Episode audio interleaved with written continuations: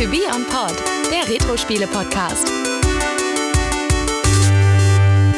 In einem seltsamen und verzauberten Wald voller Freude und Vergnügen, in dem Dinosaurier quietschfidel schmausen, umherhüpfen und friedlich miteinander spielen, lebten zwei dieser Wesen namens Bub und Bob. Eines Tages wurde ihnen zugetragen, dass Baron von Blubber ihre Brontosaurier-Freundinnen in den Wald des Bösen hinter dem Horizont verschleppt hatte. Also machten sich Bub und Bob auf den Weg, um ihre Freundinnen zu retten. Der Baron aber schickte lauter schlecht gelaunter kleiner Biester mit Heißhunger in den Wald, die Bub und Bob aufhalten sollten. Nur Bubs und Bobs magische Blasen-Pustekräfte konnten sie davor bewahren, selber verschlungen zu werden. Ja. Herzlich Ja. willkommen. Herzlich willkommen zu Platz 17 von Christians Top 24 Liste in unserem wunderschön verpackten ja, Adventskalender. Ja. Ja, Christian, um welches Spiel geht's denn? Bubble Bobble. Da ist es. Ja, der. Action-Plattformer. Der Action-Plattformer. Habe ich ja schon gesagt, ein Spiel, das in unseren Heimcomputerzeiten äh, eigentlich auf nahezu jedem Heimcomputer gelaufen ist. Egal ob Amiga äh, oder C64, Ja. äh, das Ding lief da überall. Daher kenne ich es nämlich auch. Ähm, wird jetzt hier auf dem NES nicht wesentlich anders sein.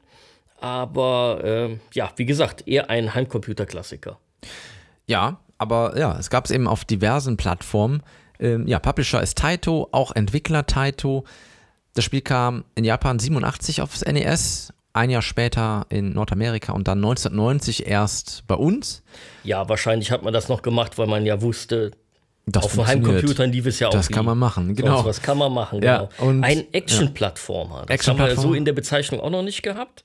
Ähm, Ja, ja, ja, können wir ja gleich ein bisschen drauf eingehen. Ja. Äh, noch kurz, ich, kenn, ich kannte auch zuerst die C64-Version, muss ich Ja. dazu sagen, weil das war die, die auch bei uns da ständig rumging. Die haben wir irgendwie alle gehabt und gerne gespielt. Und ja, das habe ich aber dann halt später auch auf dem NES auch gespielt. Ist auch, wenn ich mich recht entsinne, auf dem NES Classic Mini sogar mit drauf. Bin ich mir ziemlich sicher. Will jetzt aber nichts Falsches erzählen. Ähm, auf jeden Fall, das Spiel hat, ja, wie soll man sagen, also ja, Plattformer, gehen wir erstmal ein bisschen drauf ein. Ähm, es hat sozusagen, es hat immer einen Screen, der ist fest, auf dem man dann gerade spielt. Wenn man den allerdings geschafft hat, dann geht's nach unten weiter in das nächste Level und das ist auch hier so von der, vom Setting her so beschrieben. Ähm, man ist quasi in der Höhle der Monster. Ja, man, äh, es gibt insgesamt 100 Levels, also relativ viel sogar. Und es geht halt immer weiter nach unten. Ähm, das Schöne bei dem Spiel ist ja, dass man es super im Zweispieler-Koop spielen kann. ja. Ja, man steuert also zwei dann, diese beiden Drachen, die eben genannten aus der, aus der Einführung. Und ja, muss mit diesen Blasen dann die Gegner ein, einfangen, weiß ich nicht. und dann nochmal draufspringen. Auf jeden Fall kann man sie mit diesen Blasen, dieses, dieses Element der, der Blasen ist sozusagen ganz, ganz wichtig. Und äh, das ist auch was, was halt in anderen Spielen so ja gar nicht gab. Also wirklich. Ja, äh, genau. Das, das, äh, du kannst hier halt unheimlich viele Probleme, die du auf dem Screen dann hast, damit lösen. Ja. Ja, du kannst äh, dann deinen Kumpel mit einer Blase versehen, du kannst dann auf der Blase auch hochfliegen. Ja. Äh, da gab es ja ganz, ganz viele Möglichkeiten, äh, die man dann kreativ einsetzen konnte. Ja. Und das war schon etwas sehr Besonderes in dem Spiel. Genau. Da war es halt dann auch egal, auf welchem System du gespielt hast. Es hat, glaube ich, überall relativ gleich viel Spaß gemacht. Ich kann mich dann halt an wirklich, also das lief auf dem C64 wirklich super viel Mhm. bei uns.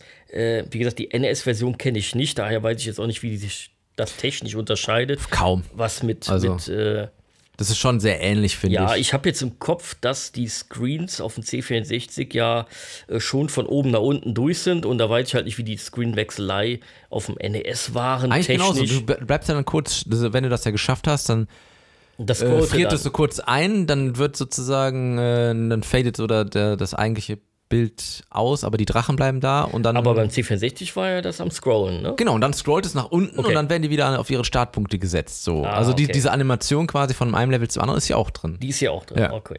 okay. Genau, und der Soundtrack, außer dass es natürlich nicht der SID-Chip ist, aber es ist auch der, der Soundtrack ist quasi identisch und das ist ja auch eine sehr ein, eingängige Melodie, die man hier hat. Ja, Ähm, die, ja, die die passt ich jetzt auch. schon wieder im Kopf habe und den ganzen Tag drin haben werde. Ja. Ja. ja. Aber interessant ist auch, das Spiel kommt auch ursprünglich vom Arcade-Automaten. Und ähm, das, der Designer, ähm, das ist der Fukio Mitsui, Der wollte nämlich für sein Unternehmen, also für Taito, ein Spiel entwickeln, was einfach qualitativ hochwertig ist, weil Taito hatte bis dahin keine guten Spiele abgeliefert. Und er wollte jetzt einfach mal äh, ein richtig gutes Spiel raushauen und hat ja ähm, dann sich auch überlegt, wie, was kann er inhaltlich machen, um möglichst viele ähm, Leute im, in der Arcade anzusprechen. Und er dachte, ja gut, es gehen ja viele Pärchen auch in, in, den, in die Arcade-Hallen. Und ähm, das könnte dafür sorgen, dass das vielleicht Pärchen anspricht, weil man kann es Koop spielen. Drachen sind ja auch irgendwie süß und so und das passt auch, das spricht vielleicht auch Frauen an und so und da hat er sich also schon viele Gedanken gemacht um dieses Spielkonzept und ja, aber er hat äh, zu Recht sich Gedanken gemacht und äh, es ist ein sehr erfolgreiches ja, Spiel geworden. Das war sehr erfolgreich, vor allen Dingen äh, am Schwarzmarkt? Gut, das waren ja äh, viele. Ja, ja, ja, muss man schon sagen. Aber äh, die, die Richtung ist komplett, oder die Gedanken, seine Gedanken waren da komplett richtig, denn das ist einer der wenigen Spiele, wo ich mich daran erinnern kann, in den 80ern und 90ern, das haben auch tatsächlich die werten Damen mit ja. angepackt. Und das war ja sonst ja. eher selten der Fall. Auch meine Frau, die ja auch zu Hause ein C64 hatten vom, vom Vater, ja. ähm, die haben Bubble Bubble gespielt. Ja, und also das, kennen ja, aus der Zeit ja. tatsächlich sehr viele und äh, das ist nicht so oft der Fall gewesen, weil meistens waren es irgendwelche ja eher männlich angehauchten Spiele und die packt ja keiner an da und der Gedanke war wirklich sehr gut und das war ja auch ein sehr erfolgreiches Spiel, ja. egal auf welcher Man Plattform. hat ja auch die Drachen dann später noch in anderen Spielen verwurstet, sage ich mal.